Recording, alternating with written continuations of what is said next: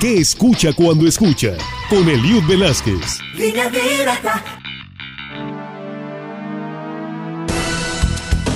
Bienvenidos. El pasado 5 de febrero falleció el maestro Rubén Fuentes Gazón, una de las luminarias más importantes de nuestra identidad musical, y esperamos que esta sección se transforme en un claro homenaje a su vida musical. Comenzamos. Pasaste a mi lado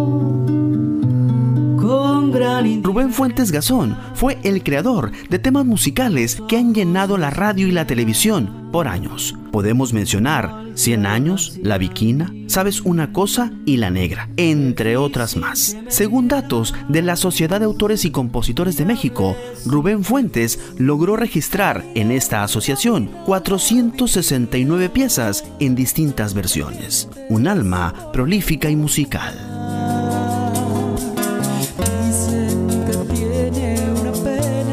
Y cuando digo prolífica, lo digo por longevidad. El maestro Rubén Fuentes falleció a los 95 años de edad. Una de sus más grandes canciones, 100 años, enlaza la siguiente frase. Y si vivo 100 años, 100 años pienso en ti. Y de seguro lo haría. Pasaste a mi lado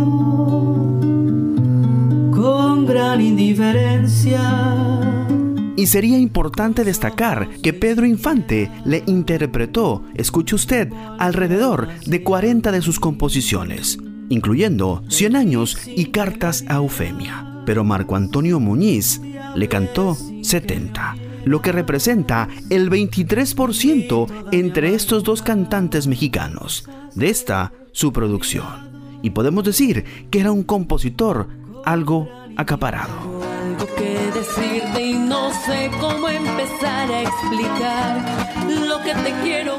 Pero no solo fue compositor, también fue productor musical y arreglista. Y ahí va el dato interesante. A Rubén Fuentes se le debe la musicalización de muchas de las canciones que usted y yo conocemos de José Alfredo Jiménez. Hoy en día, ya hemos comentado tal anécdota de las limitantes musicales de José Alfredo Jiménez. Y vaya que se fue un grande.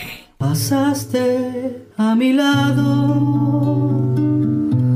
con gran indiferencia. Larga vida a la música y el talento de Rubén Fuentes Gazón. ¿Y usted qué escucha cuando escucha? Mi nombre es Eliud Velázquez. Hasta la próxima. Línea Directa presentó ¿Qué escucha cuando escucha? Con Eliud Velázquez. Línea Directa.